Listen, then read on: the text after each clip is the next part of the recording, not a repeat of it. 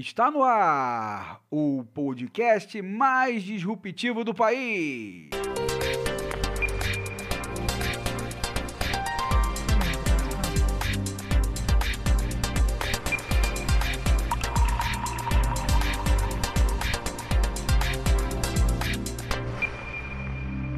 Disrupções com Zé Leonardo e Tony Dias. Falou, fala Brasil, fala Sergipe, Pará, Goiás, Rio Grande do Sul e Minas Gerais.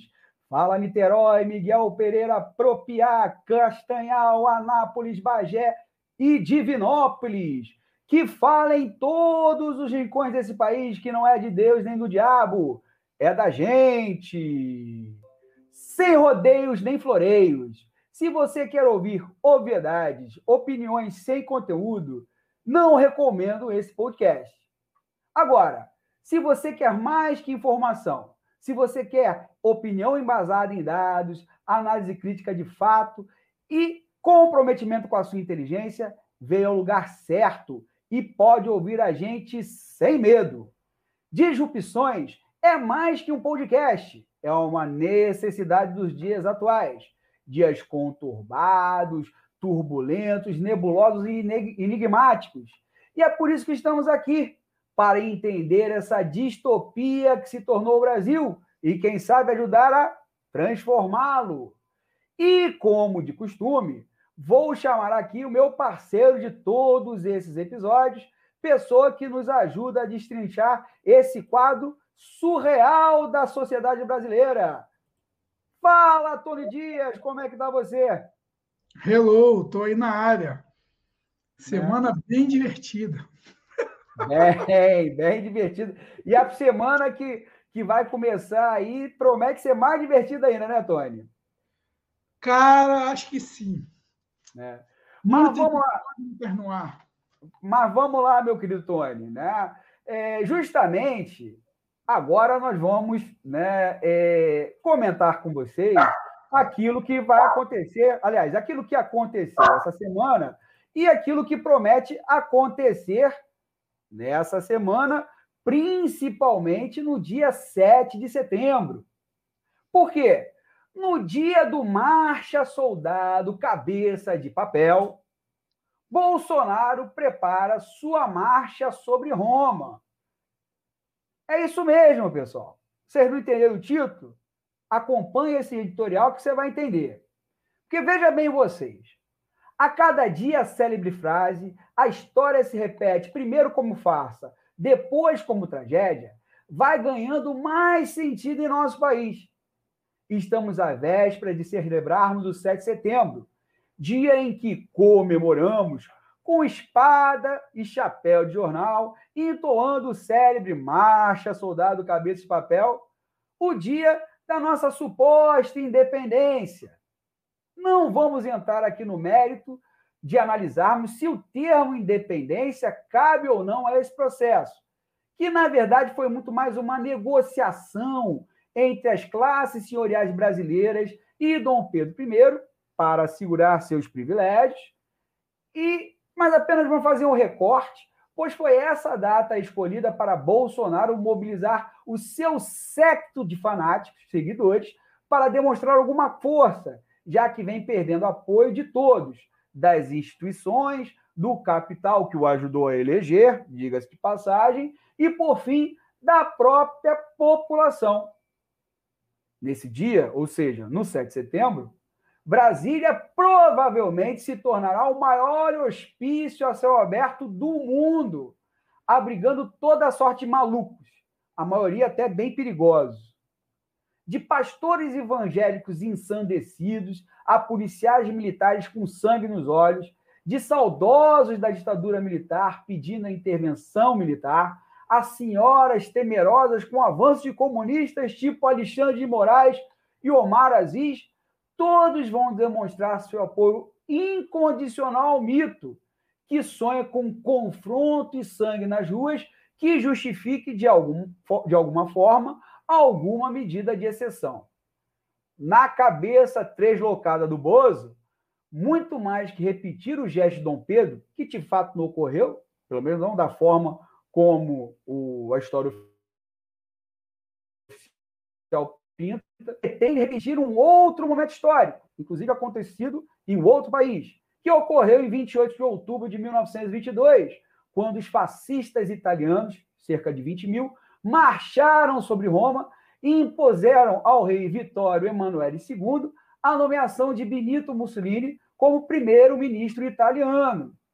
Foi a popular Marcha sobre Roma. Entretanto, nem o Brasil é a Itália do pós-Primeira Guerra, como o Bolsonaro não é o Mussolini. Possivelmente, Bolsonaro fracassará no seu intento, que é dar um golpe de Estado. Talvez gere algumas imagens de impacto para os seus fãs, mas dificilmente sairá do 7 de setembro com um golpe de Estado na mão o que vai acarretar uma desmoralização ainda maior frente à opinião pública, que preferia que ele estivesse agindo sobre os problemas concretos da vida dos brasileiros: inflação, desemprego e o possível racionamento de energia que se avizinha, já que São Pedro, que parece ser comunista também, não vai dar uma ajuda esse ano. Fora da paralelolândia de Bolsonaro, as pessoas com alguma sanidade mental ainda lutam para comer, pagar a passagem do ônibus, encher o tanque de gasolina, pagar o aluguel, a luz e ainda torcem para não contraírem Covid-19 antes de serem vacinadas. Essas pessoas já entenderam que com Bolsonaro e o lunático do Guedes não tem crescimento em V, não tem retomada da economia e vão ter que acender a luz de dia e deixar de passar a roupa, como sugeriu o ministro das Minas e Energia, Bento, Bento Albuquerque, em pronunciamento essa semana, anunciando a nova tarifa energética do país, o que vai encarecer o quilowatt-hora e, consequentemente, a conta de luz do brasileiro. É o custo da falta de planejamento e incompetência dos que nos conduzem. Para finalizar esse editorial, falaremos um pouco da CPI da pandemia, mas não das inúmeras comprovações de corrupção que esta tem revelado ao Brasil, por mais que o circo eleitoral já esteja montado ali dentro. Isso até é um assunto para nós discutirmos depois. Gostaríamos de abordar esse assunto desde um ponto de vista de um aspecto diferente. Gostaríamos de falar de um outro ponto que a CPI nos revelou essa semana, no depoimento do motoboy Ivanildo. A imensa, a enorme, incomensurável canalice das nossas ditas elites, que desprezam o povo, mas não se cansam de utilizá-lo nas suas armações criminosas.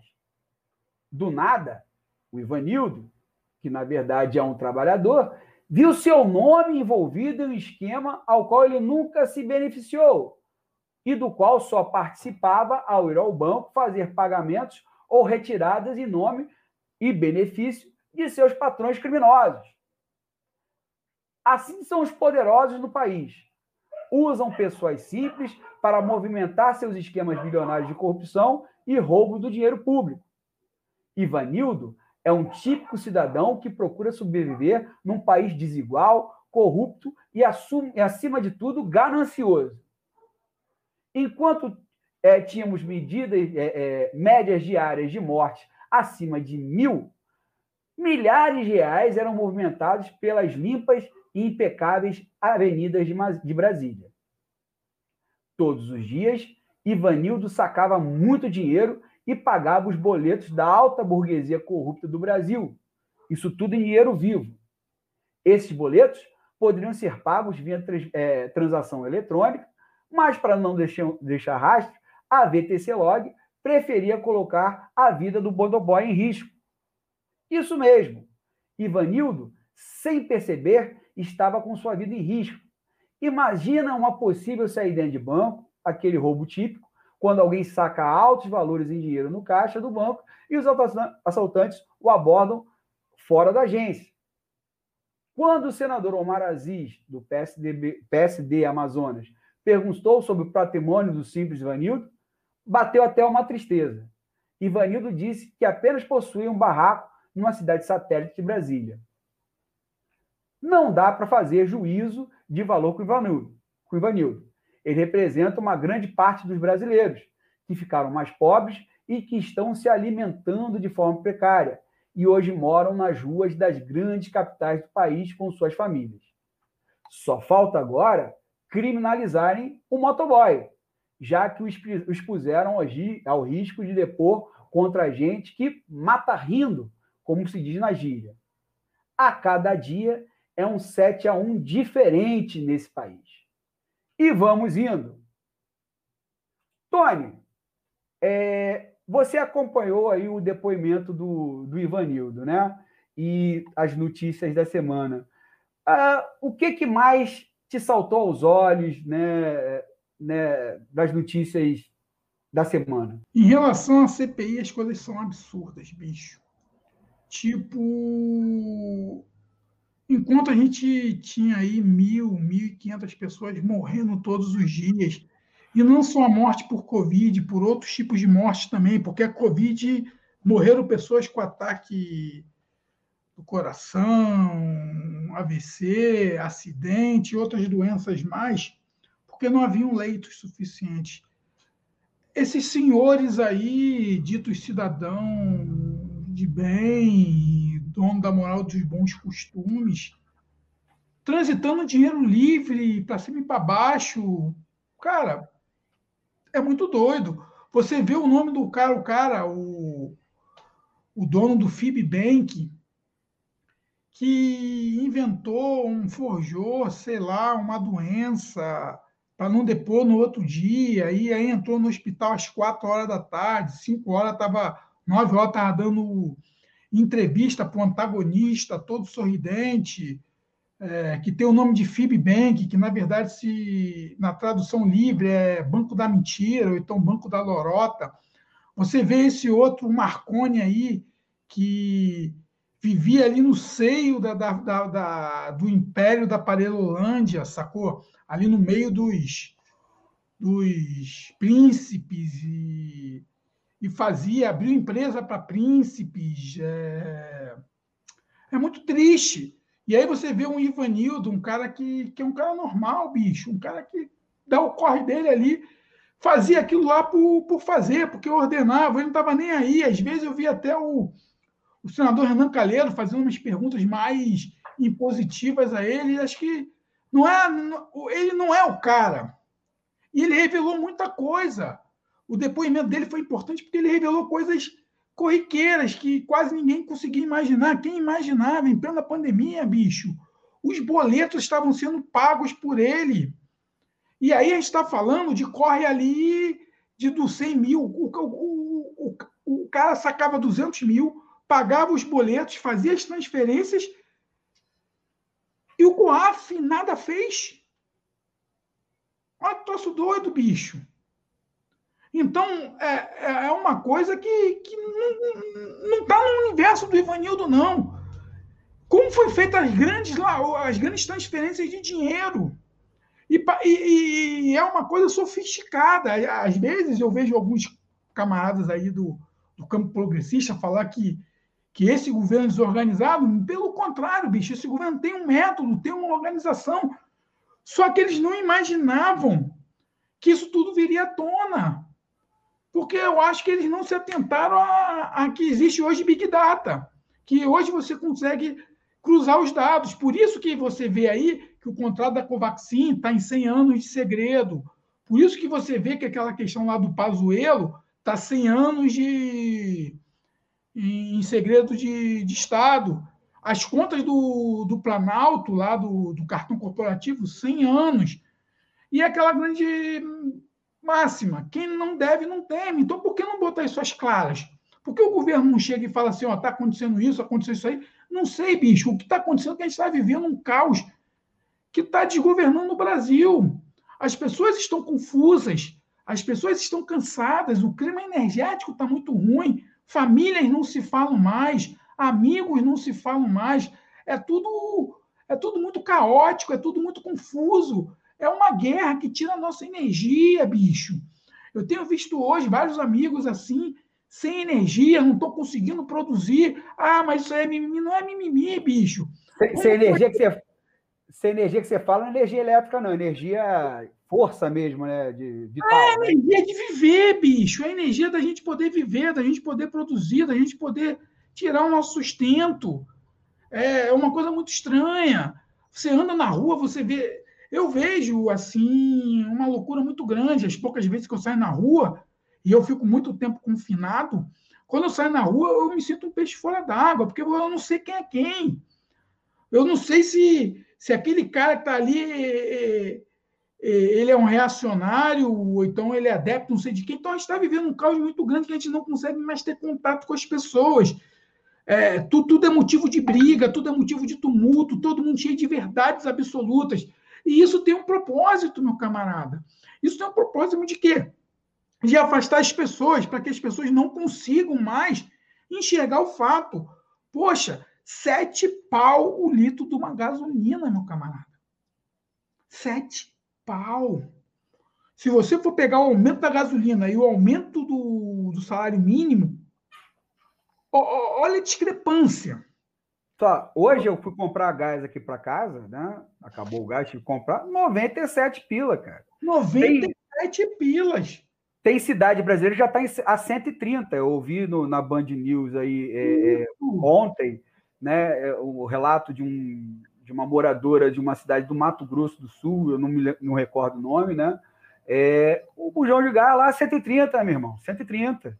Bicho, tu vai no mercado, tipo assim, poxa, para você pegar uma carne num preço razoável, você tem que comprar aqueles pacotes de 5 quilos que tem ali na, na promoção ali do, do Guanabara, do Mundial, que, que é o mercado da classe média. A classe média tem, consome lá, porque não tem condições de ir lá para o Zona Sul, lá para o Pão de Açúcar, vai lá mesmo no Mundial.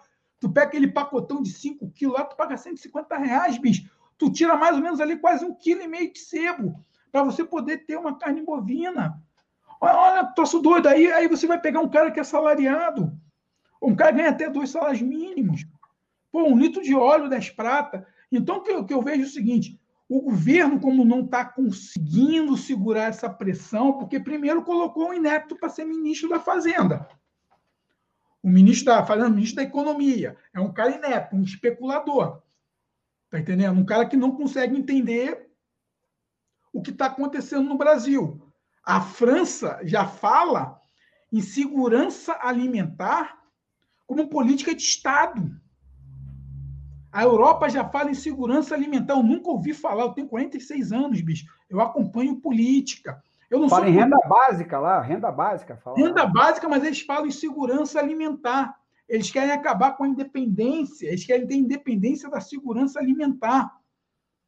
E aqui a gente está fazendo isso tudo. E aqui, em ano passado, porque o governo ele, ele é desonesto intelectualmente, porque ele não fala para a grande população que no ano passado eles acabaram com o estoque regulador, que garantia que, que garantia dentro da lei que 20% do que era fabricado aqui ficava para o mercado interno e hoje não tem mais isso. Então eu, agricultor do agronegócio, pô, vou querer vender para o meu povo, podendo vender a 5,50, 5,60 uma safra de, de arroz, de soja lá para outros países, podendo até usar criptomoeda também na transação, então, a gente está num momento hoje de Brasil que o, o, empresariado ganhou muito dinheiro. O Brasil teve mais de 40 bilionários aí, né, pela última revista da Forbes aí. Então, tipo assim, enquanto a gente está produzindo bilionários, a gente está a gente tá produzindo uma legião de pessoas que estão passando fome, meu camarada. Pessoas brigando por osso. Ah, mas isso é discurso progressista. Não, não é discurso progressista, não, meu camarada. A chapa está quente. As pessoas estão sofrendo com o processo alimentar. O Brasil já voltou para o mapa da fome. Qual é a família que, com um salário mínimo, vai conseguir vivenciar esse Brasil de hoje? Está entendendo? Então, o, e nisso, ainda deu sorte que o Senado ainda barrou aquela medida maldosa do Paulo Guedes lá, da, da mini reforma trabalhista, que ia sucatear mais ainda a vida é. dos trabalhadores. Paulo, Paulo Guedes barra Onix Lorenzoni, né? Bicho, esse Onix Lorenzoni, que, que ser é esse cara? Tá entendendo? Então a gente está com um bando de louco ideológicos ali dentro, uma galera que é ideológica mesmo. É aquilo que o, que o imperador da Parelolândia sempre dizia, que temos que acabar com as ideologias, ele é o cara que está mais tentando implementar uma ideologia muito nefasta para o Brasil, bicho. E ele conseguiu arrumar uma porção de louco. Eu, aí, eu nunca vi isso. É muito louco junto. Eu acho que tem mais louco ali na, em Brasília hoje do que nessas casas aí de psiquiatria, meu camarada. O negócio está falar... isso. Por falar em loucura, Tony Dias, né? Teve um outro aspecto do nosso editorial, né, é, que foi abordado, é, que é a questão desse 7 de setembro. Né? E, e para você, que chabu vai dar disso aí? Cara, eu tenho umas teorias. Não digo nem teoria, mas eu tenho algumas percepções. Porque tem uma coisa muito interessante. Quem acompanha, como eu acompanho praticamente quase todos os dias o que rola no Brasil, eu gosto de acompanhar e até por querer entender algumas soluções. O que vai acontecer dia 7 de setembro, na minha opinião, vai ser um dos maiores micos da República de todos os tempos. Por quê? Eles não vão conseguir dar um golpe. O que o Bolsonaro quer, o que ali a, aquela galera quer, é dar um golpe. Eles precisam dar um golpe de Estado, porque é a única maneira que esse governo e os seus asseclas ali, a sua malta, os seus. Sei lá, o, que, o adjetivo que você quiser colocar nessa, nesse bando de pessoas que tomaram o poder, eles não vão conseguir dar o golpe. E por eles não conseguirem dar o golpe, o que vai acontecer? Eu acho que no dia 8 vai começar alguns patriotas começar a reclamar do próprio mito, mais ou menos aquilo que aconteceu com o Trump. Porque a galera tá doida, tipo assim, o viés cognitivo dessa galera, e eu andei aí navegando por alguns submundos aí, por alguns multiversos aí da, desse bolsonarismo, a galera tá achando que no dia 8 vai ter um golpe de Estado, o Brasil vai virar uma autocracia. A grande maioria está achando isso. Tem alguns líderes é, religiosos dizendo que vai ser o dia do apocalipse. É o dia. A, a, a, eu não sei se você já viu aquela questão do QAnon, daquela teoria de conspiração americana, da, uma das últimas, que vai ser o dia do, do da, da do, do, arrebatamento, onde que a população cristã vai conseguir vencer o mal, onde todos os comunistas, como você citou, Alexandre de Moraes, Rodrigo Pacheco, a Rede Globo comunista, Jorge Soros, Luciano Huck, todos esses comunistas que tem no Brasil, bicho. Eu nunca vi tanto comunista no Brasil. Porra, e olha que, que, que, que eu vivo esse universo comunista há muito tempo, eu nunca vi tanto, tanto companheiro, tanto compa aí na parada, sacou? Então todo mundo é comunista. Então esses comunistas pedófilos, homossexuais, essa escória que degrada a família brasileira, vai ser varrida no dia 8. Então, o cidadão de bem da Parelolândia, no dia 8 de setembro, eles vão andar na rua, tudo bonito. E aí eles vão olhar ali, eles vão chegar ali no, no combustível e vai voltar R$ reais a gasolina. Aí eles vão conseguir que o dólar volte a R$ reais, que eles vão lá na, em Miami fazer as suas compras para trazer as suas muambas para poder revender no Brasil. Então eles estão achando que no dia 8 vai ser isso. E não vai ser, bicho. Vai ter gente na rua? Vai ter gente na rua. Vai ter barulho? Vai ter barulho. Pode ter um ou outro ali exaltado? Vai ter. Mas no dia 8 vai voltar tudo ao normal. Vai voltar ao normal e vai evidenciar ainda mais ainda o fracasso. Porque, tipo, quando a mídia internacional for jogar as imagens para o exterior, tu imagina quais vão ser as imagens que eles vão colocar. Imagina um mega empresário querendo investir no Brasil, lá da, da Holanda, sei lá, um capital de Luxemburgo, olhar que o próprio presidente está querendo dar um golpe de Estado. Tu acha que esse dinheiro vai vir para o Brasil? Tá entendendo? Quando vê um maluco atirando pedra no, no, Supremo Tribunal Federal, o cara fala assim: ali não tem lei, não, bicho. Não vou botar meu dinheiro ali, não. Aqueles outros que ainda persistem ainda em ter dinheiro ainda aqui no Brasil, eles vão retirar dinheiro. Então, o que eu vejo é o seguinte, o dia 7 de setembro vai ser um amigo. Por quê? Nada vai acontecer. No dia 8 vai estar tudo normal. E aí aquela galera mais exaltada vai começar a chamar o mico de traidor. Pode ter certeza disso, bicho. O, aí, o mito, o mito vai virar mico, então. Ele já é, ele vai virar um mico. Ele vai virar um mico, porque, cara, é, ontem de madrugada eu estava assistindo no Prime Video, tem lá um, um, uns recortes do Borá. O Borá, aquele do Sacha Cohen lá, que fez aquele Borá 1, aquele repórter lá do Cazaquistão, ele lançou dois em dezembro, se eu não me engano, e aí ele, ele fez um recorte muito interessante, porque o Borá ficou na casa de uns extremistas americanos durante cinco dias na pandemia. E aí ele gravou todas aquelas aberrações, aquelas teorias de conspiração, e aí ele confrontou isso com, com esses caras. Então ele pegou as teorias lá que a galera estava dizendo e trouxe especialistas para poder trocar ideia. E mostrar para esses caras que era verdade.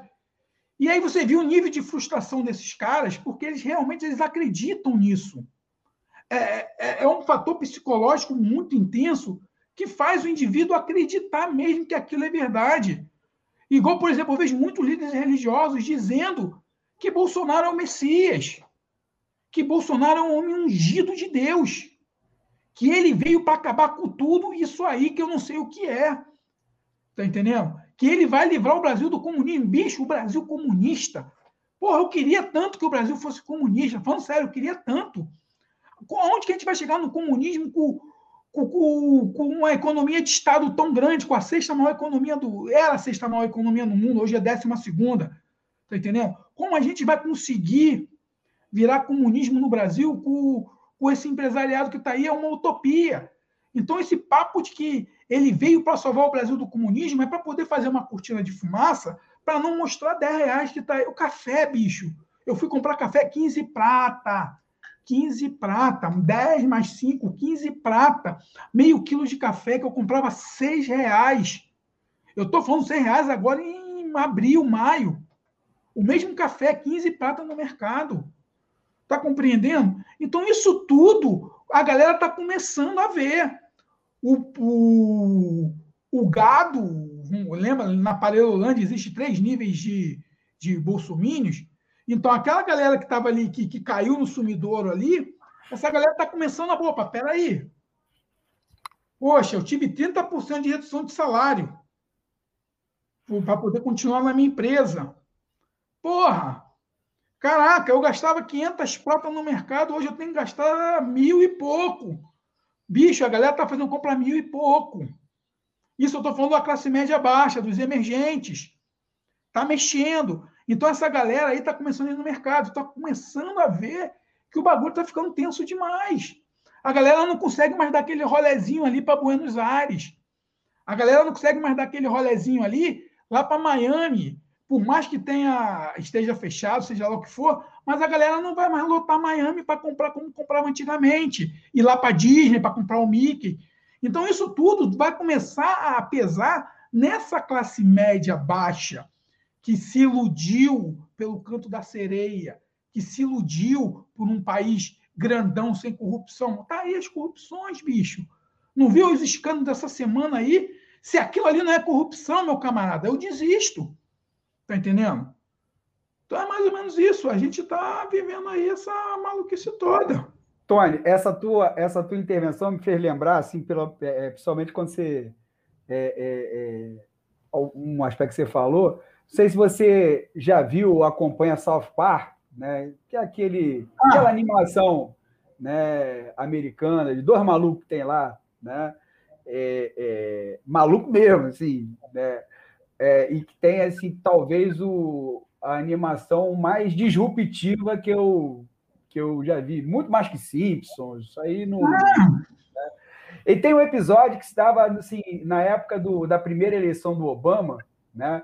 Que tinha duas dois tipos de cidadãos que apoiavam o Obama e que achavam que com Obama uh, todo mundo no, no, dia 5 de novembro, né, que é o dia posterior ao, a, a eleição lá nos Estados Unidos, ia mudar, os Estados Unidos ia mudar, ia pô, virar quase um quase um paraíso socialista, digamos assim, né? E aquele pessoal republicano que achava que não, não, no Obama chega, não vai virar tudo o avesso, no mundo que a gente conhece, vai ser o apocalipse zumbi, não sei o que lá, né? Aí os caras que apoiavam o Obama, pô, tudo mandando o, o chefe né, para para casa do chapéu, ó, oh, Obama vai ganhar, eu vou mandar você, já vou mandar você tomar naquele lugar aqui de agora, papapá, papá, né? E os outros, assim, o outro lado, tudo se encolhendo, indo para uma caverna, esperando para esperar o apocalipse, né? Aí o que aconteceu? O Obama ganhou no, cinco, no, no dia 5 de novembro, tudo permaneceu igual. O cara que tinha mandado o patrão né, para casa do chapéu tomar suco de caju foi demitido por conta disso, né? E os caras que estavam com medo do, do, apocalipse saíram da caverna e viram que o, que o mundo né, é, continuou o mesmo. Né? Eu acho que o 7 de setembro né, vai ser isso. Esse, a gente vai sair no dia 8, vai trabalhar normalmente, né? É, e nada. E aí, é. e aí que entra a questão da desilusão, bicho. Porque, por exemplo, é, como eu falei, eu navego alguns grupos aí do bolsonarismo aí para poder compreender, porque, tipo, o que eu faço? Eu, a minha, minha mulher fala que eu sou maluco, bicho, porque eu, eu, eu, eu vejo lá da, de uma extrema ao outro. Eu vejo o que o PCO está dizendo, eu vejo ali o que o PSOL está dizendo, eu vejo o que o PT está dizendo, eu vejo o que o PSB está dizendo, eu vejo o que o Democrata está dizendo. Eu, eu vou fazendo uma reta até chegar lá no, no nos malucos lá, xiita lá, bolsominion. Então, eu consigo fazer uma reta. Então, tipo assim, a percepção que eu tenho é essa percepção de que ele vai trair o movimento. Ele vai ser tipo um João Gordo na época dos punk, que traiu o movimento. ele vai trair o movimento dele, sim. Porque a galera tá esperando ele. E, tipo assim, vamos dizer que ele deu o golpe. Bicho, ele não consegue sustentar três dias o golpe. Ele não vai conseguir sustentar ele o golpe. Consegue, ele não consegue sustentar três horas, Tony. Ele não vai conseguir sustentar porque a, o Brasil hoje, geopoliticamente, o Brasil hoje, ele está numa situação que a gente está vendo o declínio do Império Americano. A saída dos Estados Unidos do Afeganistão não é porque é, é existem outras coisas por trás muito mais fortes que está evidenciando o declínio do Império Americano. Os Estados Unidos como nação, como o motor do mundo, já não é mais bem assim que a banda toca. Então, os Estados Unidos está começando a fazer outros pragmatismos. A própria Europa está começando a entrar no eixo da Euroásia, que é muito mais interessante ela entrar no eixo da Euroásia ali para poder se consolidar. O mundo está mudando muito. O eixo quando, do... quando você fala Euroásia, é a Rússia e China, né? Óbvio. Não, a Rússia, a China, o Irã, bicho. Ali, aqueles países lá ali do, o Paquistão, a própria Índia, com aquela miséria toda, mas um eixo do mundo, que era ali é, Londres, Estados Unidos, Paris, esse eixo ali ele está ele tá mudando para esse leste ali da, da Euroásia. Coreia do Sul, Índia, Paquistão, ali Vietnã, aqueles países malucos ali, Turbequistão, Ubequistão, ali, ali tem dinheiro para caramba, bicho. Só que eles estão começando a entender que eles não precisam mais da tecnologia americana. As maiores escolas de tecnologia hoje, os maiores matemáticos do mundo estão aonde? Paquistão e Índia. Sacou? Então, tipo assim, eles estão. É, o, RAM, o RAM, que é onde né, o, o academia, é, é um centro tecnológico na China, né? É um centro tecnológico. Existem várias Ruans espalhadas na China inteira. A Rússia. Então, tipo assim, você vê uma mudança muito grande no eixo. Que eu estou falando, no, no, no, ah, tu está querendo o fim do Império Americano? Não, não. Todo, todo império termina. Todo império surge, domina e depois ele rui. Vão surgir novos impérios, porque o mundo muda. O americano, ele ficou muito tempo só engordando, bicho. Ele ficou muito tempo só ali naquela coisa de especulação financeira. E está demonstrado hoje que a especulação financeira ela está degradando o sistema do Ocidente. Tu vê o capital produtivo do Brasil hoje. A grande maioria das pessoas que ganham dinheiro, ganham dinheiro em especulação. Tá entendendo? Ganham dinheiro em pirâmide. Hoje, dificilmente você vê um industrial querendo investir dinheiro para desenvolver uma indústria no Brasil. Ele prefere pegar o capital dele e aplicar aí em trade, prefere aplicar em criptomoedas, ele prefere aplicar em outras coisas, mas ele não quer desenvolver o capital produtivo. E isso é o declínio desse movimento americano, que está ruindo. Esse liberalismo que a gente conhece hoje dos Estados Unidos, ele está ruindo. E aí, como a gente vai trabalhar isso tudo? Como a gente vai desenvolver um Brasil se a gente tem um ministro da Economia totalmente anacrônico? Um ministro da Economia que não está conseguindo enxergar horizontes. Como a gente vai evoluir se a gente tem um ministro, um ministro da Educação que, que trata mal essa galera deficiente? Como a gente vai ter um movimento se a gente tem um secretário de Cultura completamente reacionário, que não entende de soft power? Esses caras não entendem de soft power, bicho. O Brasil ganhou muito dinheiro produzindo filme lá para fora. A gente estava até falando antes aqui do programa sobre a retomada do cinema nacional. A gente vê os filmes Cidade de Deus, bicho. Está entre os dez filmes mais importantes do cinema mundial. Tá sacando? A gente tem filmes do Kleber Mendonça Filho que, que, que fazem. arrebata festivais de cinema mundo afora. E aí a gente não consegue entender, a gente fica com uma loucura, com, uma coisa de patriotismo. Que patriotismo é esse, bicho? Que aceita 7 litros da gasolina.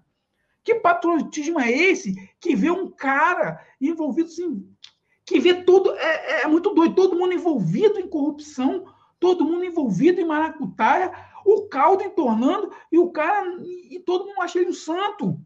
Um cara que faz uma carreata, uma motociata, que gasta uma fortuna, o cara está em campanha, bicho. O cara não está governando o Brasil. Ele está em campanha, campanha. Plena campanha bancado com dinheiro público. Essas é. viagens não é para para poder montar um polo. Eu queria tanto que esse infeliz montasse um, um polo tecnológico, que ele chegasse nessas cidades. Aqui está um polo tecnológico aqui, com inteligência artificial, não sei o quê. Ou então que ele entrasse no hospital e fizesse aquele proselitismo político, que, que abraçasse um doente de Covid. Mas não, o cara está em campanha, porque ele precisa da campanha. Ele precisa atiçar essa massa que fica requentando ele nas mídias sociais para que ele possa se tornar o imperador da Paralelolândia, de um universo totalmente paralelo. E por Não... falar, ô Tony, e por falar em Paralelolândia, né? É, já assim, adianto, já que você adiantou, já citou, né, por diversas vezes a Paralelolândia, vamos passar para esse assunto, vamos passar para esse quadro. Ou seja, o quadro Histórias Reais do Império da Paralelolândia, né? Mas, Tony, antes da gente explorar o que está acontecendo em Paralelolândia, queria que você explicasse né, para o nosso, para quem está nos ouvindo e, para quem está é, nos vendo aí no YouTube, é, o que, que é a Paralelolândia? Por favor, Tony. Bicho, a Paralelolândia é um império que navega no multiverso muito perigoso. Eu não sei que a, se a galera aí já viu aquele desenho do Rick e Morty, que passa no Netflix ali, que mostra aqueles dois, o avô e o, e o filho, que vivem num, vivendo em multiversos. É mais ou menos isso, é um multiverso. Que ele tem como deus o Steve Bannon e Olavo de Carvalho. Olha que loucura. Steve Bannon e Olavo de Carvalho são os deuses hereges desse universo, onde homens acreditam que a Terra é plana e que possuem que eles possuem métodos de lobotomia cibernética, bicho. Então, todo mundo que entra ali na Paralelolândia, eles são transformados, os seus corações e suas mentes são transformadas porque elas são levadas pelos algoritmos das redes sociais. E lá é inserido um chip que os levam para o limbo da desonestidade intelectual. Os moradores da Paralelolândia são desonestos intelectualmente. Eles mentem o tempo inteiro. Então, a mentira na Paralelolândia é como se fosse a Bíblia Sagrada ou Alcorão aqui no, no nosso universo. E no Império da, da Paleolândia não tem dialética. Lá todo mundo é cidadão de bem, todo mundo é honesto, todo mundo é cristão, todo mundo é zeloso, não existe homossexual na Paleolândia, lá é tudo perfeito, é o lugar perfeito. E não existe democracia. Por que não existe democracia na Paleolândia? Porque a palavra demo não é do povo, é do capeta. Por isso que os adeptos da Paleolândia, eles não gostam da democracia, porque é, é, o sistema do capeta. E isso que acontece. E esse regime que a gente quer preservar aqui, a democracia, é um regime feito pelo capetão, por Satanás, maluco. E eles acreditam nisso. Eles preferem viver no império da Paleolândia, que é um império teocrático, fundamentalista e nonsense, que é regido pelo imperador Rachadão. Rachadão! E lá tem um lance muito interessante. Lá eles vivem, eles dizem que Deus é acima de todos e que não existe e que eles odeiam o comunismo e tudo que acontece de mal na Parelolândia é culpa do PT. É, o Império da Parelolândia é comandado por um líder infantil que não gosta muito de trabalhar e que através de uma máquina de desinformação consegue deixar seus súditos atônitos com suas teorias de conspirações na Parelolândia, a classe média usa arma de prótons. Isso é muito interessante, cara. Porque lá na Parelolândia, o que acontece? Eles chegam no supermercado, eles têm uma arminha, mais ou menos assim, igual essa aqui de próton, que eles olham para o preço, por exemplo, o óleo está 10 reais. Eles pi, apitam lá e automaticamente o preço ali da, do QR Code ali do, do alimento passa a ficar 3. Aí eles passam no caixa. Então, é uma máquina de próton muito poderosa que é usada na Parelolândia. E aí eu queria ter essa arminha. E o que acontece? Só que na população real, todo mundo está pagando 15 prata pelo quilo de café. E os, ju, e os súditos da Parelolândia conseguem comprar pela metade do preço. Isso está ocorrendo, e isso ocorre junto, isso ocorre com a gasolina, está ocorrendo com a carne, no arroz e na energia elétrica. E aí o que acontece? Eu descobri que na Parelolândia eles usam um poder secreto inspirado no livro do Harry Potter que só eles conseguiram decifrar, que é o Dominus Semper que diz assim: o mestre tem razão. Com esse feitiço, os súditos do imperador conseguem consumir e viver bem com salários proporcionados pelos likes e por quantas vezes eles dizem é o PT, é o Lula nas mídias sociais. Não há desemprego na Parelolândia, bicho. Sabia disso, Léo? Não existe desemprego é, lá. Imaginava, imaginava. Lá não existe desemprego, não. Todos trabalham e ganham seus sustentos criando blogs conservadores e patrióticos que possuem um único objetivo: tentar catequizar os índios, os comunistas e os petistas para levar para o universo do império deles. Eles querem catequizar, então eles fazem blogs, eles fazem essas paradas todas aí de mídias sociais para catequizar essa galera. Outros conseguem empregos em órgão público. Isso é muito interessante. Eu acho que isso aqui acontece no, aqui no Brasil. É, com o intuito de repassar uma quantia dos seus benefícios à família do imperador e dos seus aliados mercenários. Só que os aliados mercenários, que estão atentos às pesquisas de intenção de votos e de. Essas pesquisas qualitativas que medem aí todo esse processo aí de país, já perceberam que o imperador vai perder no primeiro turno e talvez nem chegue lá. E o que acontece? E já estão conversando entre si para que eles possam abandonar o líder machão que teve a sua suposta masculinidade confrontada pelo líder que trama contra o império do multiverso do liberalismo, bonzinho, que é o líder do império do multiverso do liberalismo, que é o Rodrigo Maia. Então, o, multiverso do liberalismo bonzinho está brigando com o multiverso da Parelolândia e que segue a mesma linha econômica desse império. Mas a Parelolândia está em declínio devido aos santos do mercado trapaceiro e o do agroescravagismo do império, que estão insatisfeitos com esse liberalismo teocrático fundamentalista e nonsense. Lembrando que quem disse que esse governo é nonsense foram os americanos que vieram aqui em missão oficial para conversar com o imperador Rachadão. É, Rachadão aí, primeiro, né?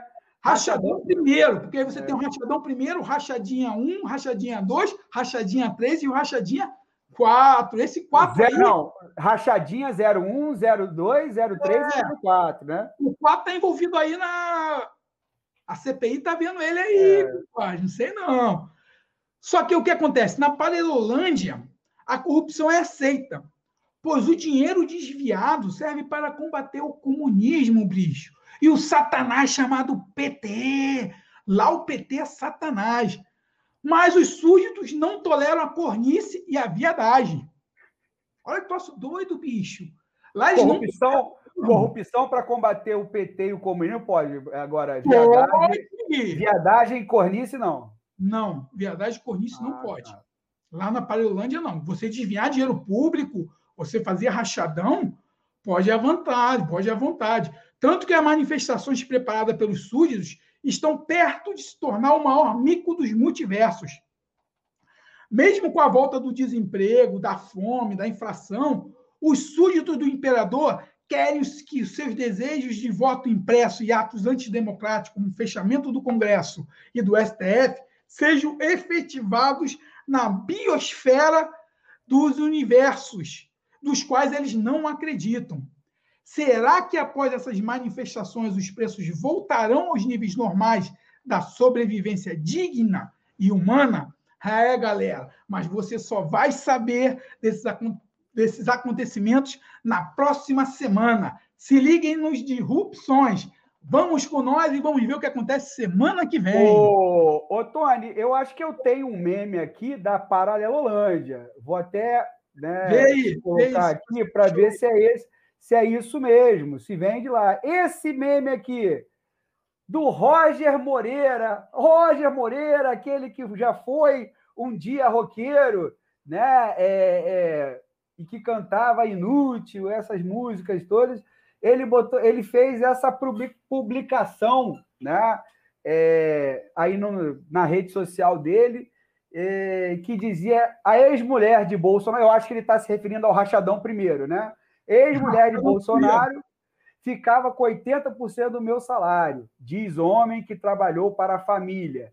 Ainda que, olha só, ainda que seja verdade, três observações. Não foi durante a presidência, deve, devia ser uma micharia perto do que o Lula, a alternativa, desviou da Petrobras, e aí está cortado aqui, eu acho que segue o, a imagem, mas deve ter sido. Eu acho que isso aí já tá bom para a gente entender o que está rolando na Paralelolândia aí. Esse meme é da Paralelolândia, então, meu caro Tony? Bicho, esse meme aí é uma loucura. Isso aí é, é a publicidade que tem na Paralelolândia. É um lance que aí a gente brinca aqui, a gente faz essa sátira aí para tentar deixar as coisas um pouquinho mais. Palatáveis, né? É, suave, mas quando você vê um Roger Moreira, um cara que tem uma certa relevância na história cultural do Brasil, a gente não pode deixar de. De... É, faz parte, a gente estava discutindo, né? Faz parte. Faz assim, parte nós, de... nós, somos da, da geração. Eu nasci em 76, você 75. também 75, então um ano mais velho que eu nós pegamos aquele, aquele início, aquela explosão do rock no Brasil. O Roger Moreira foi um expoente dessa geração, faz uhum. parte da nossa memória afetiva. Faz. Né?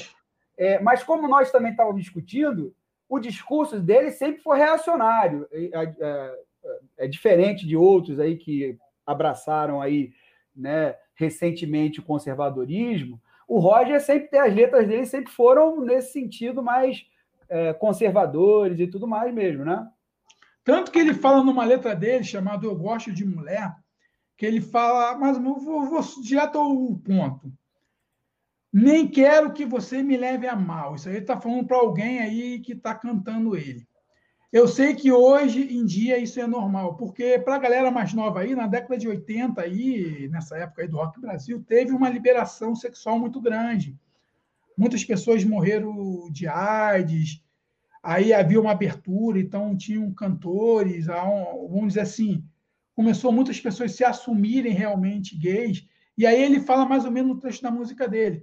Não quero que você me leve a mal. Eu sei que isso hoje em dia nem é normal.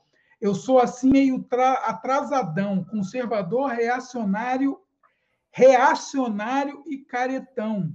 Pois é, então ele já, ele já falava o que, que era naquela época, né? Não, não, Só que a gente não entendia muito. É isso, isso, isso. A gente não conseguia entender. Tipo assim, eu não conseguia entender muito bem essa música. Mas hoje em dia, sabendo da história da música, procurem saber a história da música aí. Eu não quero entrar muito porque é, um, é uma seara um pouquinho pesada, mas de, procurem aí na internet aí que vocês vão achar para quem ele fez essa música, que é uma história muito interessante. É, o que acontece? Eu não sabia que, que esse cara era tão reacionário assim. Só que o Roger, dentro da Parelolândia, ele está no primeiro nível. É quase um Chico Buarque da né, Parelolândia, né? Ele é, um, é, ele é um Chico Buarque da Parelolândia, bicho. Tu falou uma palavra bem. Não, não comparar com o Chico Buarque, não. Porque... Não, não, da Parelolândia, calma. Não, porra, é tipo assim. É meio difícil. Não, é, eu entendi, eu entendi tá o que desculpa, você disse. Desculpa, Chico, né? Não, eu entendi o que você disse, mas é. Pode ser. Mas você vê que o pensamento dele sempre foi mesmo reacionário. O Roger sempre foi esse roqueiro. E é muito engraçado que eu vivi movimento do rock. No, nessa época eu tinha meus 11 anos, 12 anos. Eu não entendia muito bem isso direito. Depois eu vivi o movimento rock dos anos 90, aquela coisa do grunge, aquela coisa do, do metaleiro. Essa aí eu peguei mais essa onda aí do rock skate. Então eu vivi mais essa onda. Mas depois de um tempo, quando você para para analisar as letras realmente do, do Traje a Rigor, você via que ali já, já havia já essa certa aproximação com o reacionarismo. Mas é dele, sim. Eu acho até genuíno que ele seja assim. Eu acho melhor é, que, que é, é genuíno eu, dele. Eu me lembro que ele, que ele inclusive, na, em 89, ele apoiou, um dos únicos artistas que apoiou o Collor de Mello foi ele. Assim, do, do, do, do, rock, né? Teve alguns, Cláudia Raia, Marília Pereira, que, que, apoiaram também no cinema, na, na televisão. É. Mas, mas ele no rock foi um dos únicos que apoiou o, Collor. Então é, é dele. dele. E a Parelolândia é feita dessas pessoas, porque, como a gente brincou semana passada, existe três níveis da, dessa Parelolândia. Existe esse núcleo pequeno, bicho. É um núcleo pequeno que faz muito barulho, porque sabem usar as mídias sociais muito bem e têm apoio de robôs. Então, tipo assim, quando você vê um Roger é, normalizando uma conduta, bicho, se isso fosse com o Lula, a minha pergunta. É, é, é uma conduta que ele não normalizaria se fosse é, um outra. Um, um, um outro... Rodrigo Maia. Não vou é, não... Isso, eu vou, é.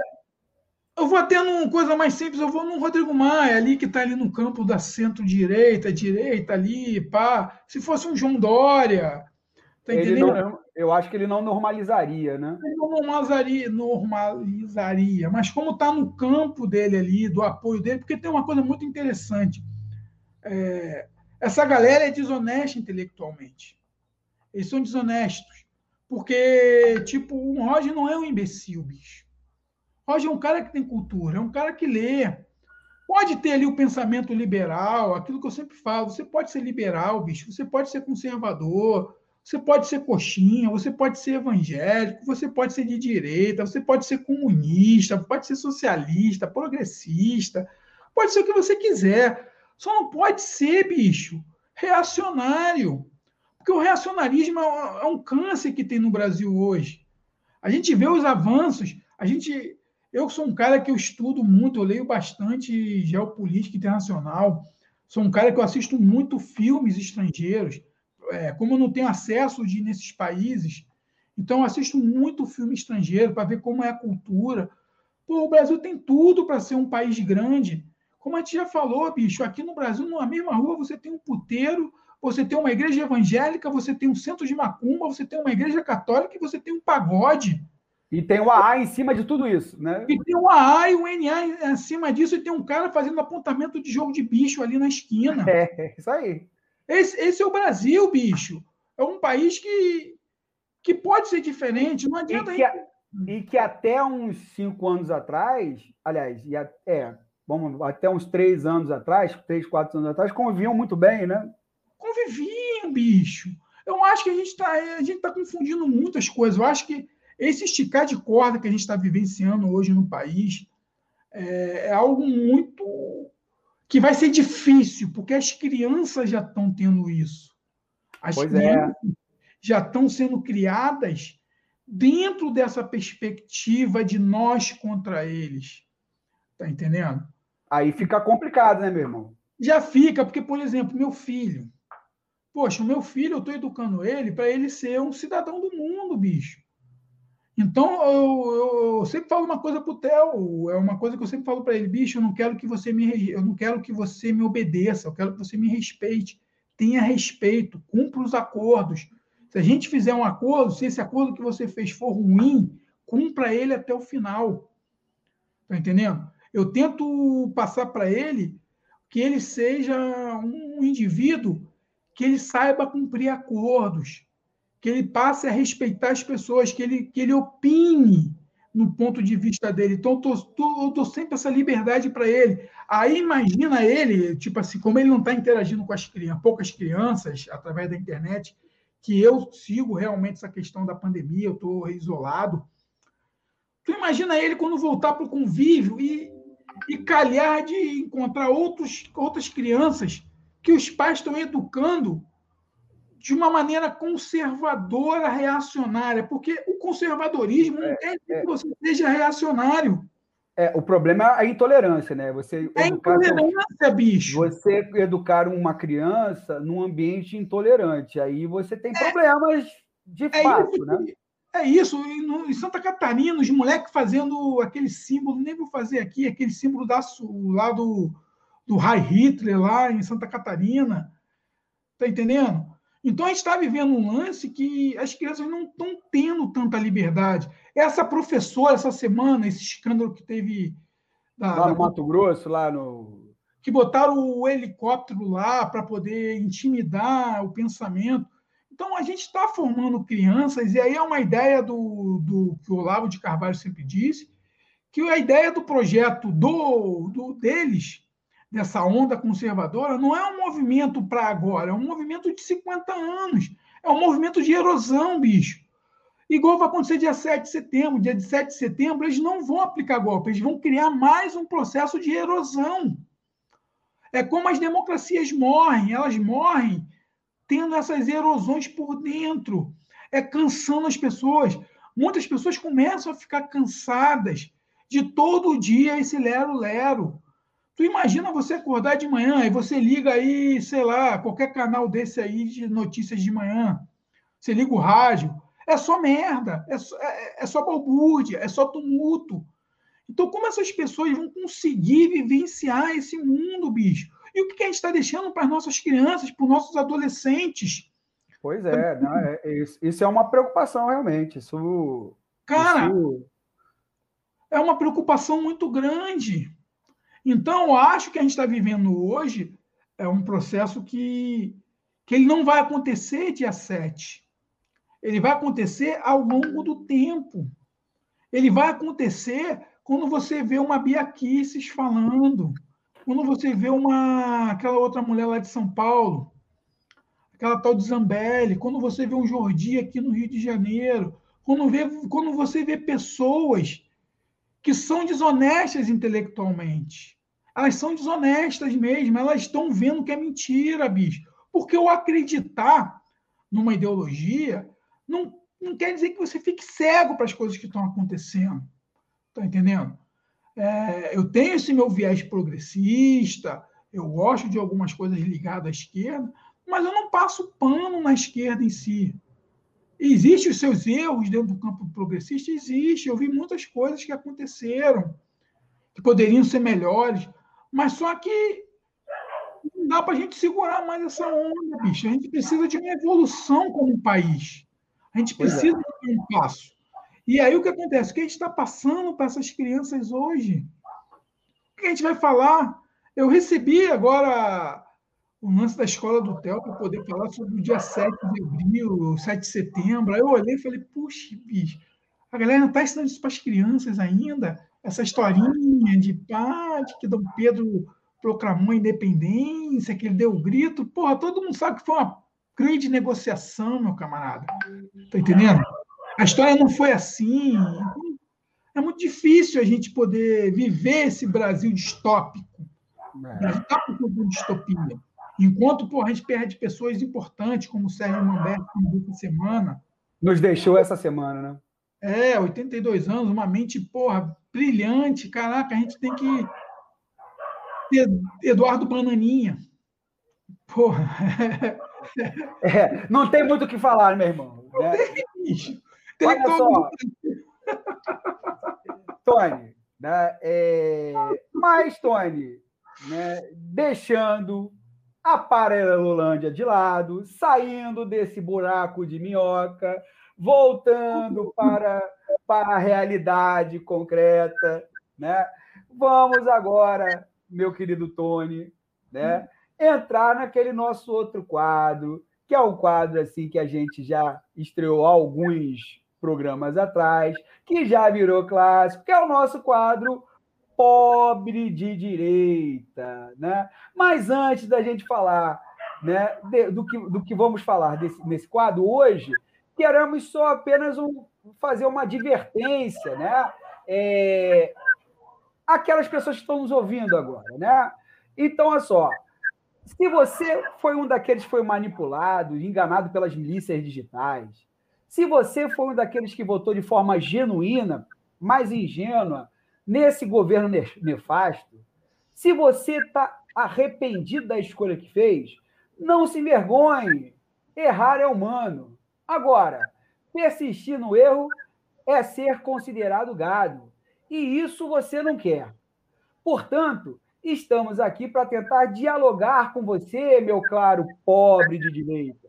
E quem sabe mudar seu entendimento sobre as coisas se possível, que pretendemos também acolher você com carinho, na medida que você deixar também, óbvio. Não vamos aqui julgar ninguém. Você pode ser conservador, progressista, liberal, de direita e de esquerda. Não pode ser reacionário, fascista e ignorante. Portanto, para os haters de plantão, não levem esse quadro para o coração. Isso é apenas uma forma bem humorada de tratarmos assuntos sérios. Esse é o aviso antes da gente colocar aqui né, o que será o nosso quadro pobre de direita. Ô, Tony, o nosso pobre de direita foi querer né, comemorar esse feriadão pátrio de uma forma diferente. Já que ele não tem dinheiro para viajar, não tem, já que ele não tem dinheiro nem para pagar a passagem do busão para ir dar lá o apoio ao mito nas manifestações que, que estão sendo promovidas. Ele resolveu fazer um churras. Pô, é mesmo? Um churras. Porra, cabeça! Churra, aquela churrascada, né? Tá lá na laje dele, já armou a churrasqueira e tudo mais. Só que aí ele se deparou com esse meme aqui uh, do Coronel Siqueira. Né? Coronel Siqueira, bicho, é brabo.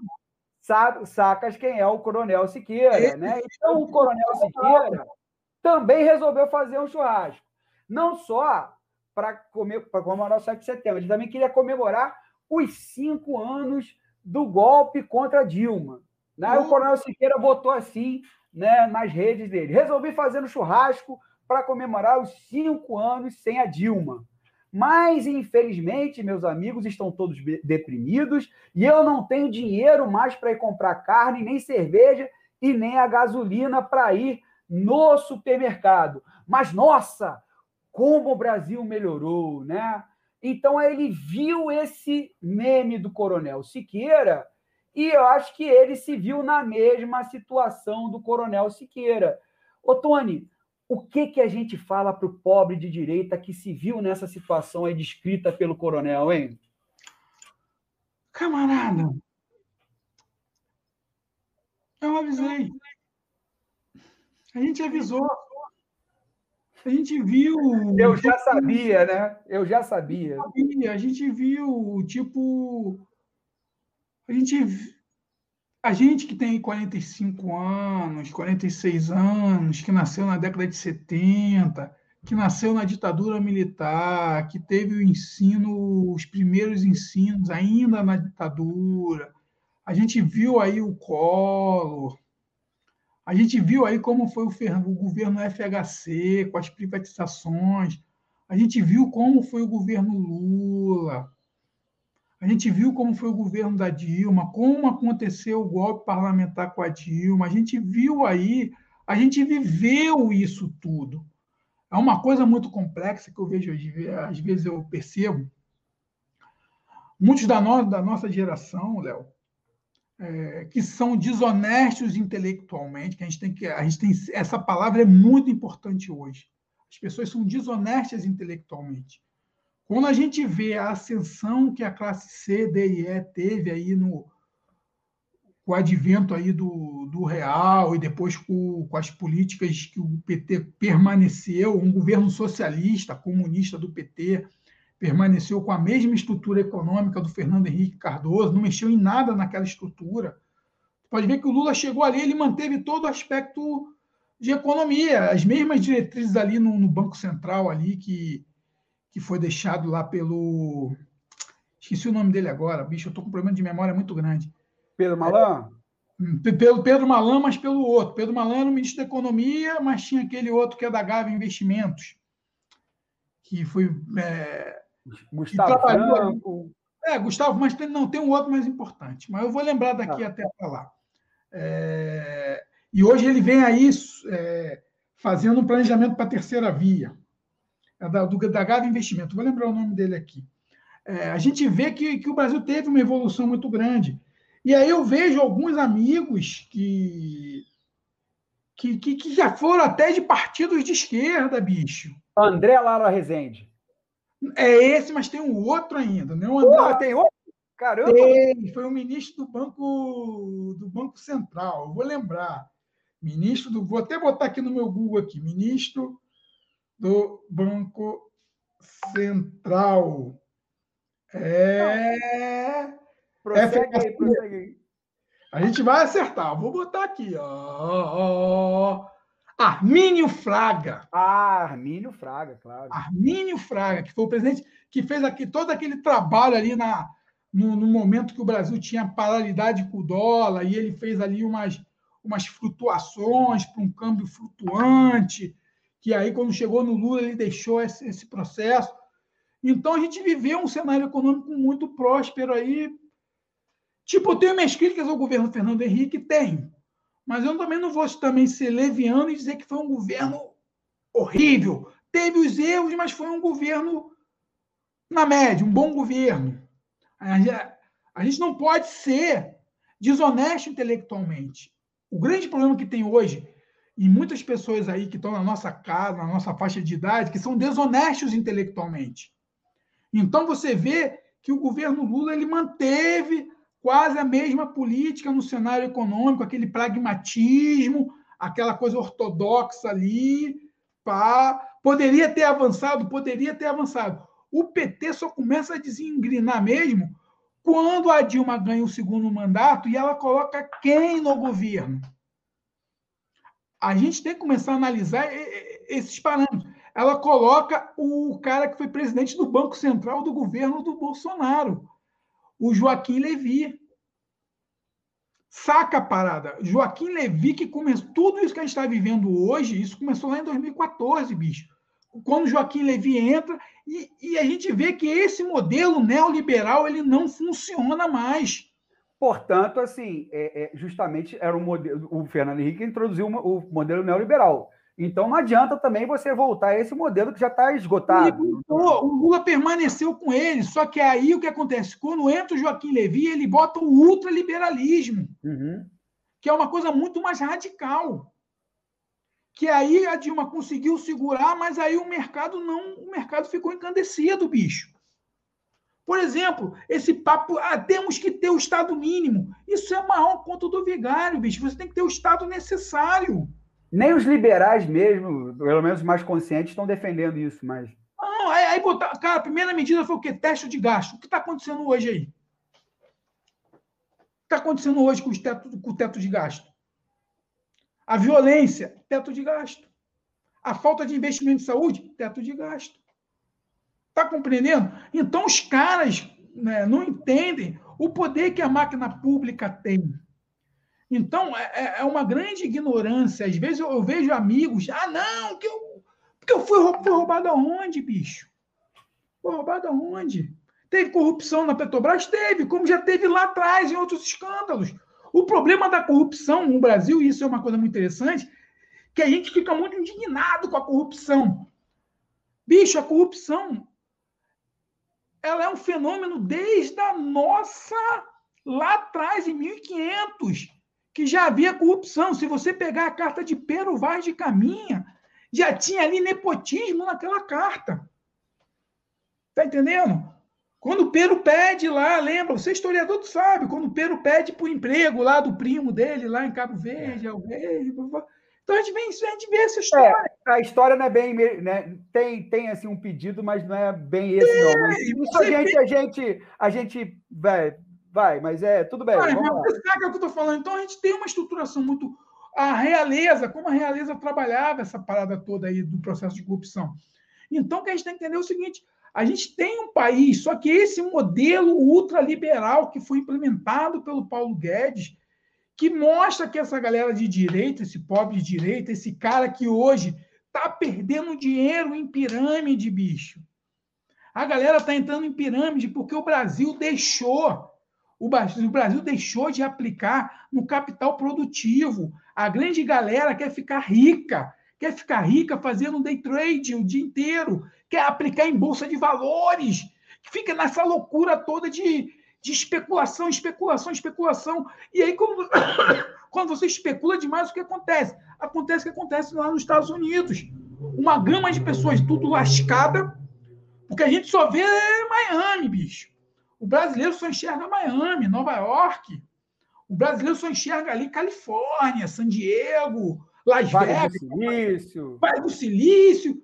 Vai lá para Filadélfia, bicho. Vai lá para Detroit para tu ver o carros Tá entendendo? Aliás, aliás, um bom documentário, talvez o melhor do Michael Moore, né? É, é, é, um, é um documentário chamado Roger e Eu, né? Que é, fala, é, é, fala da cidade que ele nasceu, que é a cidade de Flint, né? É, é, se eu não me engano, é Detroit, né? Detroit! E, e justamente assim, o, o, a miserabilidade que, que existe lá depois que a indústria automobilística né, praticamente indústria automobilística e o, a indústria armamentista também, né? Exato. As duas coisas que tinham lá, né, saíram da, da saíram da cidade. Assim, muito interessante. Assim, o melhor do Michael Moore tem minhas restrições a alguns é, é, documentários dele. Acho que é muita propaganda, né? E, e pouco e às vezes pouco conteúdo. Mas, mas ele, mas nesse, nesse documentário ele mandou muito bem. Ele, manda, então é isso que a gente está vendo hoje. Então, esse pop de direita, bicho, uns são desonestos. Estou falando sério mesmo, desonesto. Porque é inaceitável. Bicho, é inaceitável. Na boa, é inaceitável. Às vezes eu, eu sou um cara que eu sou bem tolerante, mas às vezes é inaceitável ver alguns amigos que possuem formação, bicho. Que possuem formação. Porra, pessoas que têm acesso à internet Talvez você pode dizer que você não pode acreditar no que o mainstream da imprensa diz, mas, porra, tem muita coisa ali que faz sentido, a gente consegue ponderar. Eu, quando leio uma mensagem, uma notícia no, no Estadão, eu consigo enxergar ali o que é interesse. O que é, o que é notícia, o que é notícia e o que é a posição do jornal. Tem, Exatamente, o que é o fato. Eu consigo enxergar o fato. Ali tem um fato. Agora, o interesse que tem lá dos, dos grandes editores é uma coisa que eu consigo entender. Um cara que tem 40 e poucos anos na cara, 50 anos, que já tem uma certa estrutura, ele sabe assistir um jornal nacional e ele consegue entender mais ou menos aonde está o fato e aonde estão os interesses comerciais. Sabe, o que, que a gente. Sabe o que me, me, me deixa mais né, intrigado com o pobre direita? Nós, já, já falávamos da Globo, esse negócio de globolixo, né? Nós, assim, do campo progressista, de esquerda, já falávamos da Globo há muito tempo. Né? Esse pessoal só foi acordar para o que era a Globo a partir do momento em que começou a, a mexer no campo deles, né? Ou seja, no momento que a Globo está certa, pelo menos em alguns aspectos, né? Esse pessoal, é, é, é, esse pessoal acordou para um fato que a gente já alertava há muito tempo hoje, que a Globo manipula, né? Que, aliás, todo veículo de, de, de, ah, de comunicação manipula, né? Enfim. O que acontece, ah. o que acontece, é, Léo, que, que é uma coisa que a gente não imagina, todo veículo de comunicação tem o seu editorial, bicho. Claro. Por exemplo, se, se, se alguém do campo e, assim, e, é legítimo, e, é, e, é, legítimo que tenha, vamos colocar, é legítimo que tenha. Só, é legítimo, tem, bicho. só tem que deixar claro, só tem que deixar claro, e, e, essa que é a questão da imprensa brasileira, só tem que deixar claro que aquela é a posição do editorial né? do grupo. E não é a notícia. A notícia é uma outra coisa. É né? o fato, é o fato. O que acontece é o seguinte: você pode pegar, a gente pode até fazer uma experiência qualquer dia desse aqui no, no podcast. A gente pegar um fato, um fato, um fato que seja, qualquer um, e a gente fazer uma régua. Pegar um fato tipo o rachadão. Ver o que diz lá da extrema direita e da extrema esquerda. Todo mundo vai dar o fato, todo mundo vai dar o fato. Houve alguém que denunciou um esquema de, de rachada. O Roger deu, falou, lembra pouco que a gente mostrou aí o tweet do Roger, uhum. falando do fato dele, mas aí ele foi da linha editorial dele, não, mas o PT roubou mais. Está compreendendo? Então, o grande problema que tem hoje, que é aí que é a desonestidade intelectual, é que muitos desse, dessa galera que aderiu a essa onda conservadora sabe distinguir o fato da ideologia. Esse é o problema que nós temos hoje. O que é fato, o que realmente aconteceu e o que vai ferir o meu viés de confirmação. Pois é, eu acho que é tudo isso. Ou seja, é, é, nós estamos vivendo uma época é, da pós-verdade. Né, Exatamente. que a narrativa, e, é, e, esse, assim, eu sou historiador, e sei que a narrativa faz parte é, da historiografia. Exato. Mas a historiografia não é apenas narrativa. É fato. Né? A, a notícia. Aí vamos transformar para a questão da imprensa. A notícia também tem a. Como é texto, né? É, é, ou é texto falado, ou é texto lido, né? ou, ou enfim, é texto. Né? E, e, como é texto, vai ser narrativa também. Né? Mas a notícia tem que ter a narrativa, mas tem que ter o factual. Né? Exato. Né? A, a, realidade tem que estar ali. Se não, se não tiver a realidade ali, é só narrativa e aí é mentira, assim, é fake news, é, é, é, é algo valha, né? Entendeu? E, e, e, justamente, eu acho que é, precisa ficar bem claro, e aí eu acho que os meios de comunicação no Brasil né, é, é, não deixam isso claro, o que é a narrativa, o que é a posição daquele grupo, né, do que é a notícia de fato. Né? Por exemplo, o que é a notícia? A notícia é, no Rio Grande do Sul, tem gasolina, é, litro de gasolina tá, pode ser, em alguns postos, estão a R$ 7,21. Essa é a notícia. Essa é a notícia. Esse é o fato. Esse é o fato. Né? Agora, por que ah, não, a gente, a, a, a, narrativa do governo é, vai, pôr, vai pôr a culpa disso no ICMS. Essa é a narrativa do governo. Né? A é narrativa, isso. A narrativa de outros grupos vai, ser, vai ter outros Então, é, então, eu acho que precisa ficar claro o que é notícia, o que é fato e o que é narrativa. Mas aí é que eu entro na questão. Muito, muitos desses pobres de direita, eles entendem o que é o fato. Eles entendem eles sabem que é o fato. Eles sabem. É, é desonestidade intelectual. Eles sabem o que é o fato. Eles sabem que a gasolina está cara porque aí vem a versão que cada um vai dar, mas eles sabem que a gasolina está cara porque assim que o governo do PT caiu, o, o presidente da Petrobras começou a botar o preço, a política de preços da Petrobras, de acordo com o mercado internacional e ele é regido pelo dólar e o dólar está 5,30. Ponto. Esse é o fato. Não é, não, não, é nem, não é nem narrativa, bicho. Isso está na lei. O PT segurou o preço da gasolina por muito tempo. O governo que entrou novo, ele aceitou e fez essa política de preço, que é a Sim. política do mercado que é seguido. Isso está em. Bicho, isso está em diário oficial. Isso aí não é não é a narrativa. O que vai acontecer depois, que eu nem gosto dessa palavra narrativa, que essa palavra, tipo assim, não estou nem questionando você, mas quando, quando, eu vejo aqueles malucos lá da extrema-direita falando a ah, narrativa, eu já tenho nojo disso. Então, a versão que cada um vai dar, a esquerda diz que é incompetência. A, o mercado diz que é oportunidade. E cada um vai criar a sua narrativa. Só que o que me deixa puto da vida é que a galera, essa galera que se diz hoje conservador, liberal na economia e conservador nos costumes, sabe que foi isso que aconteceu. E compram uma história. E aí, não porque cabe, porque cabe na sua, na, na sua roupagem. Né? de confirmação. Sim. Cabe no seu viés de confirmação que a gente está vivendo hoje. Isso eu falo para todos os polos, bicho.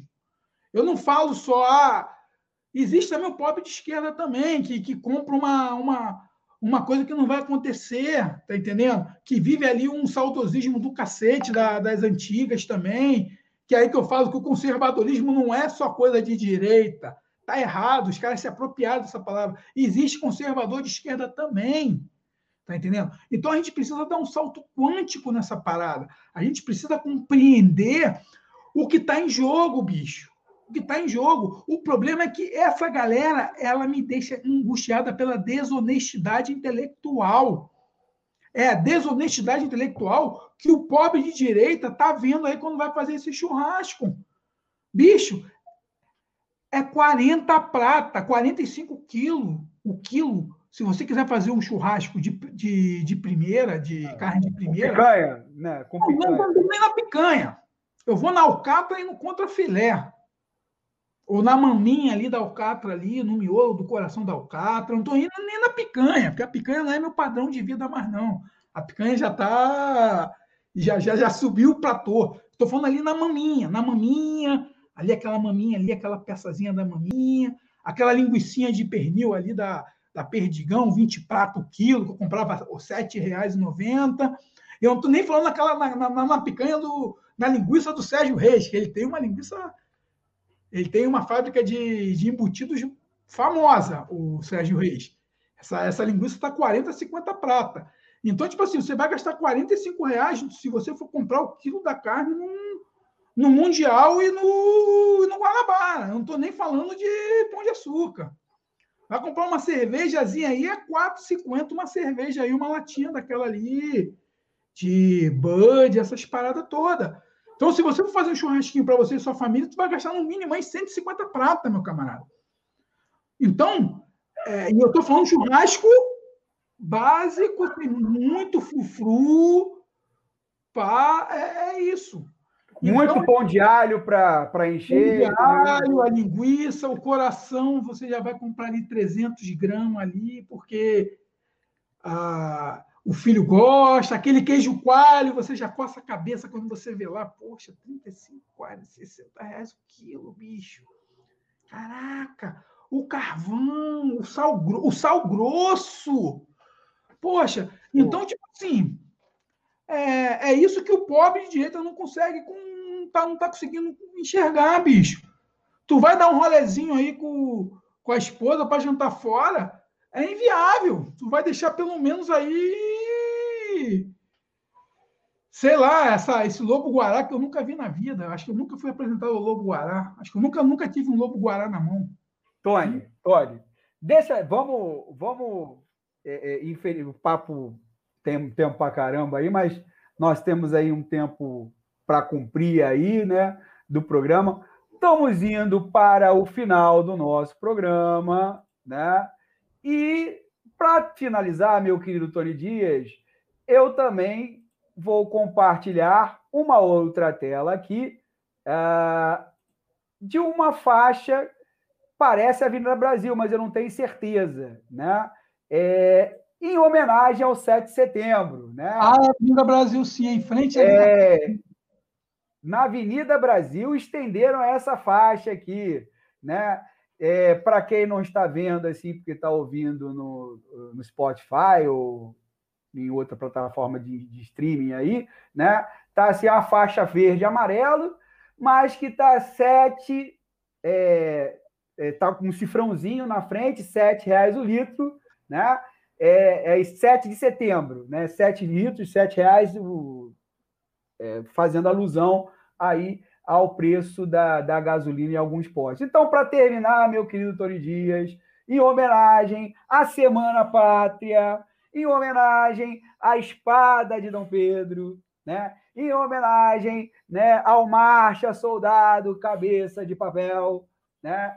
em homenagem ao nosso pobre de direita que está pagando sete reais ao litro, no litro da gasolina, né? Eu quero dizer para você, né, e para nossa audiência aqui qualificada, né, que estamos aguardando o que vai sair desse que cachorro vai sair desse mato aí do 7 de setembro, né?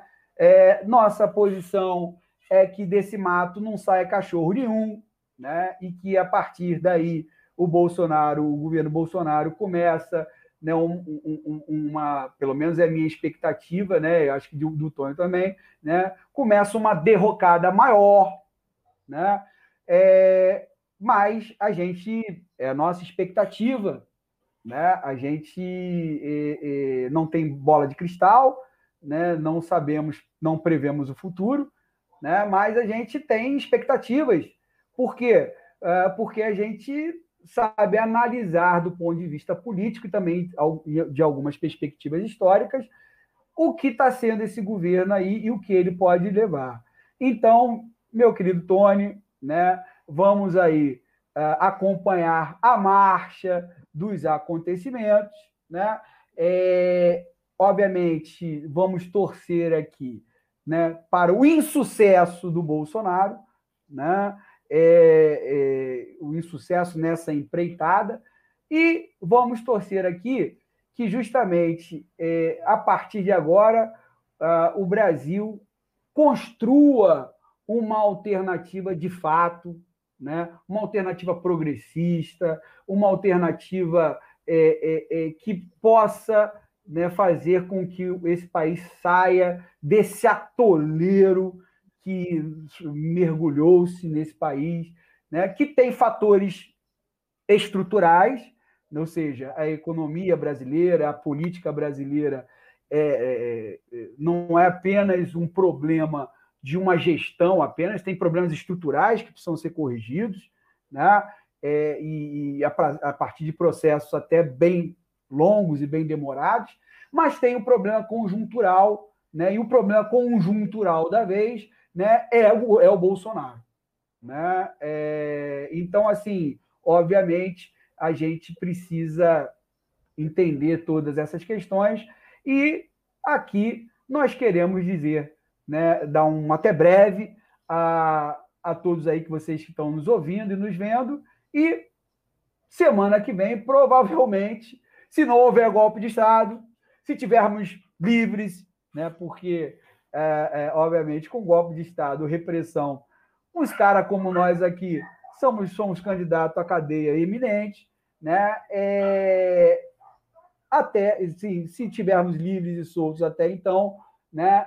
vamos ter um próximo episódio dos Disrupções para analisar as consequências desse malfadado 7 de setembro ou a tentativa do Bolsonaro fazer a sua marcha Roma. Então, meu querido Tony Dias, até breve.